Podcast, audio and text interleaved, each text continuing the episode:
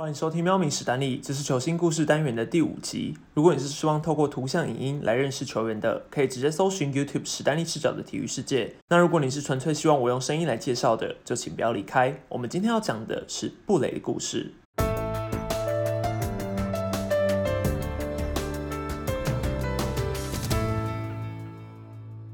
今天的主角是我私心非常喜欢的球员，处在同一次最强盛的年代。他的应援曲一下，就会看到球迷们把他的加油棒串在一起，指向外野。曾经以三十三轰打破中华职棒单季全垒打的纪录。纯粹以打击表现来说，他绝对是中职洋炮的传奇人物。就算你不是同一队的球迷，也一定会知道这号人物，江湖人称轰天雷的布雷。出生自多米尼加的布雷，在来台湾前曾待过美国、韩国及墨西哥三个职棒联盟。十八岁那一年被多伦多蓝鸟给签下，直到一九九二年才在小联盟开始出赛。从新人联盟的成绩开始，当年他还是守二游的内野中线位置，靠着出色的打击火力迅速爬升。一九九六年首度在三 A 缴出单季十轰的成绩，被蓝鸟球团拉上大联盟观光。只可惜身上 MLB 后，布雷的火力并没有达到球团的期望。两年的时间，出赛九十二场，缴出三轰，OPS 点六三四的成绩。蓝鸟队也决定在季中把他放进让渡名单，结果被运动家队给吸收，再次给了他在大联盟上场的机会。然而转队之后的布雷反而更显得适应不良。一九九七年底，运动家不与他续约，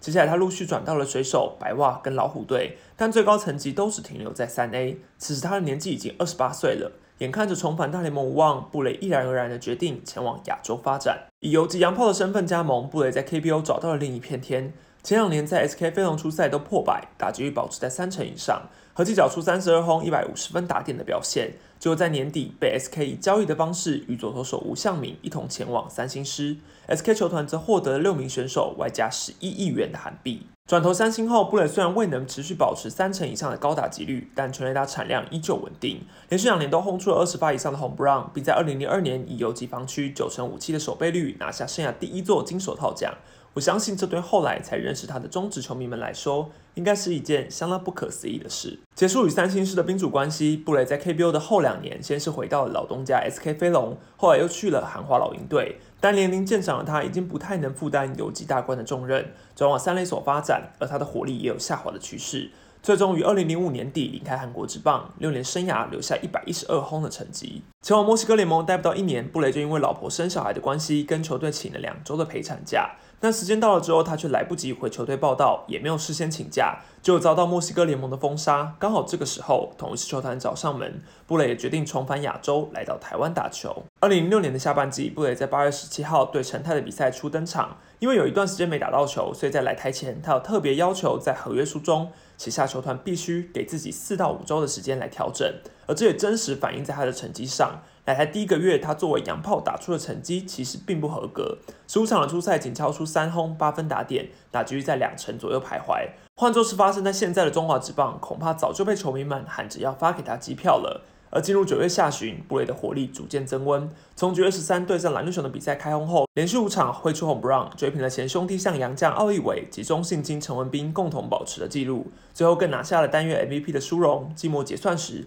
他仅有二十八场出赛就打出九轰二十五分打点，惊人的长打火力也证明了狮队的等待是值得的。南联同狮队是在上半季拉出一波破纪录的十七连胜，靠着全年度第二的成绩挺进季后挑战赛。遭遇到寻求三连霸的新农牛队，布雷第一场就与潘武雄同场开炮，带领狮队抢下首胜。接下来靠着潘威伦的完投完封，以及羊头韩森的好投，连两战完封牛队以三比零横扫进入台湾大赛。面对上下半季的霸主蓝牛熊，同时队在 Game One 毫无惧色，在潘威伦的好投下带领一路领先，率先从吴思友手中开轰的布雷，五局上抓准了黄俊中的失头球，一棒轰出左外大墙，眼看着就是一发两分炮。想不到左线审裁判江春伟先生居然判定是界外球，让布雷本人跟同事的球员都看傻了眼。这支消失的全垒打也被认为是双方气势的转捩点。球队后来靠着黄龙义的两分炮追平比数，最终在延长赛击退狮队。后来也以四比零完成横扫，拿下队史第一座冠军。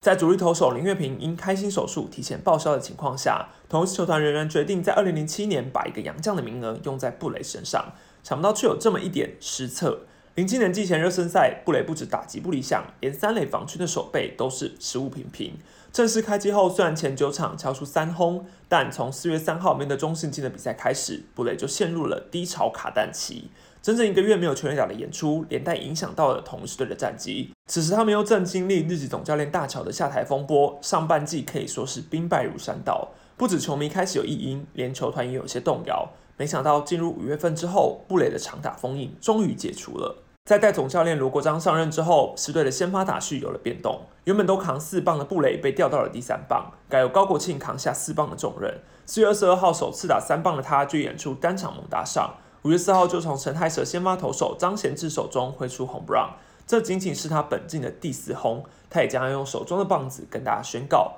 比赛正式开始了。五月份两度单场双响炮，单月进账八发红 run，只是有一支因为下雨的关系变成了空响，账面上只有七发。不过并没有影响到他的火力，持续狂轰猛炸。合计五到七月共四十二场比赛，轰出二十三支全垒打，其中还包括六月三十到七月十号的连七场开轰，打破了自己前一年保持的纪录，树立了布雷障碍。时至今日，还无人可破。特别要提一下，布雷这种强拉型的重炮攻击方式，常常会把球轰到左外野标杆附近。出给中职的裁判许多难题。关于消失的全垒打，不光是前一年的总冠军赛被没收了一支，下雨联赛也被没收一支。在他挑战连八场开轰的记录同时，又因为改判没收了一支。球季末对上陈泰时，二垒审又误判，让他的全垒打变成二垒安打。短短两年的时间就累积了四发，也可以说是中职罕见的记录。而在布雷强大的火力掩护之下，同一支战机由黑翻红。不只是吕文生总教练带出新气象，由布雷及高国庆、陈连宏组成的中心打线，更是让各队投手闻风丧胆。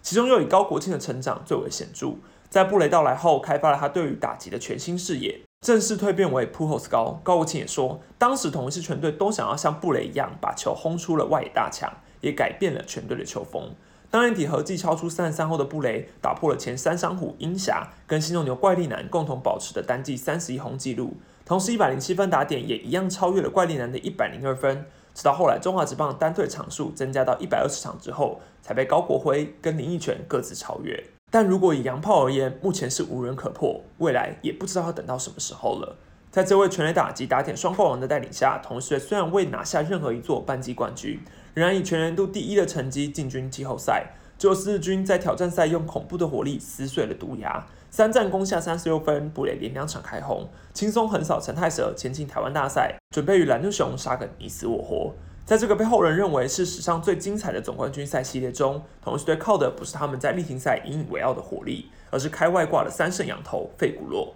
最终以四胜三败惊险击败熊队，拿下暌违已久的总冠军，前进队史首次的亚洲职棒大赛。这边又不得不提一下，那个由领队林增祥带领的统一师时期，补强洋将的效率之高。零八年一月初的时间就已经发布消息谈妥了布雷的续约，虽然没有能够留住费古洛，彼得还因为存款被老婆盗领变成了波特，但这最后紧急换上的艾瓦多跟海克曼都可以说是 S 等级的。对比今时今日的惨况，真的是有很大的落差。二零零八年球季，布雷虽然因为在宿舍洗杯子的时候不小心弄破，并割伤了自己的大拇指。富人的情况也影响到了他开季的打击手感，本来就有些慢热的他，在四月十三号首打席开轰之后慢慢加温。五月份缴出打击率三乘三八，外加五轰二十一分打点，暴走生涯第三座单月 MVP 奖项，并于五月二十三号在新庄球场从杜张伟手中轰出中职生涯第五十轰，改写了陈金峰的纪录，以一百六十二场成为史上最快。曾在零七年首度参与全垒打大赛，却只轰出了一发全垒打，在预赛就惨遭淘汰的布雷，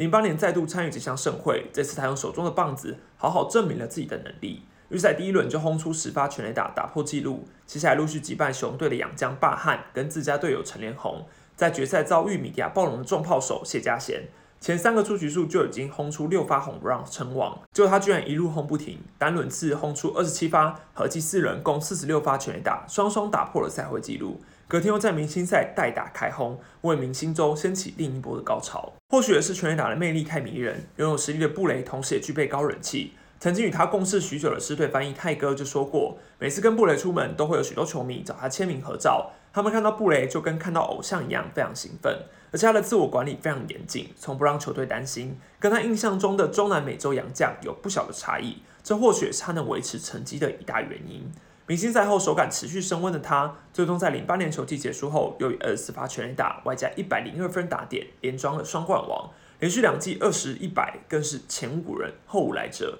在他的带领下，狮队以全年度六成七零的胜率挺进总冠军赛，并靠着海克曼个人独拿三胜的英勇表现，击败了兄弟象，拿下二连霸的成就。后来更是前进亚洲职棒大赛，大胜了 SK 飞龙，最终以一分惜败给西武狮，屈居亚军。球季结束后，布雷转队的风声四起，包括日职的广岛，还有老东家 SK 飞龙都传出要找他加盟的意愿。直到二零零九年二月初，狮队领队林增祥终于证实，布雷将不与同一狮续约，原因是希望他能够回多米尼加陪家人，而且儿子非常想念他，自己也已经三十六岁了，干脆就卸下球员身份，告别棒球。就像高国庆说的一样，这么好的洋将哪里找？虽然布雷的离队影响并没有立即反映在狮队的成绩上，后来甚至找到了资历显赫的大联盟洋炮卡斯提弥补火力，但我相信在球迷们的心中，布雷的地位绝对是任何人都无法取代的。从选手退役后，布雷没有转任教练，反而是投入全新事业。再加上变成了里策租赁公司的老板。去年正逢统一狮舰队三十周年，球团也找了他跟另一名传奇王翰回娘家，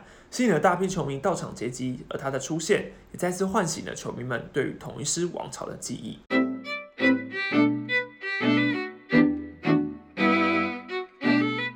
喜欢这样的故事，欢迎到 Parkes 底下替我评分加留言，给我更多建议。这里是喵米实战力，我们下次见，拜拜。